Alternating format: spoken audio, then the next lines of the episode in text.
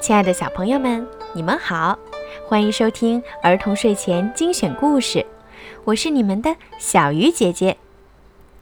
今天呀，是一年一度的端午节，小朋友们又可以吃到香甜可口的粽子了。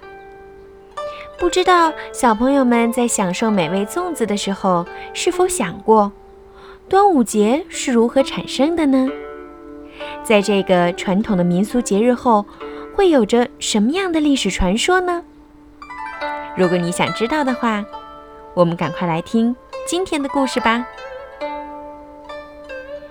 屈原是战国时代的楚国人，二十二岁的时候就已经官居左徒、三板大夫，辅助楚怀王。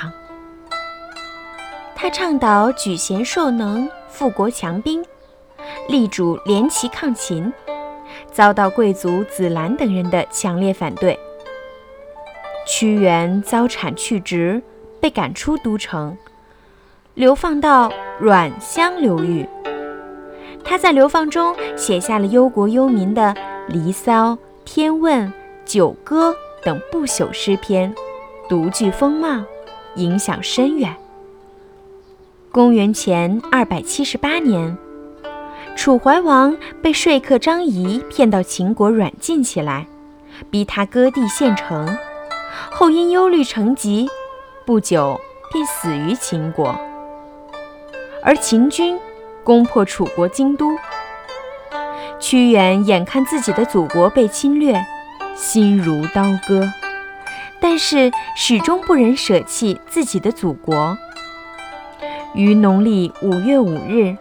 在写下了绝笔作《怀沙》之后，抱石投汨罗江身死，以自己的生命谱写了一曲壮丽的爱国主义乐章。传说屈原死后，楚国百姓哀痛异常，纷纷涌到汨罗江边去凭吊屈原。渔夫们划起船只。在江上来回打捞他的真身，但追至洞庭湖上，早已不见屈原的身影。这便成了每年此日竞赛龙舟的起端。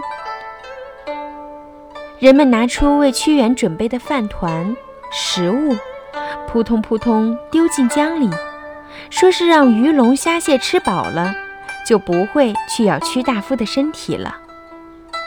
一位老医师则拿了一坛雄黄酒倒进江里，说是要药晕蛟龙水兽，以免伤害屈原大夫。后来为怕饭团为蛟龙所食，人们改用粽叶、芦叶和五彩丝包裹粽子。此后历代沿袭下来，便演变成了端午节吃粽子的风俗。小朋友们。你们听了故事之后，了解了端午节是怎么来的吗？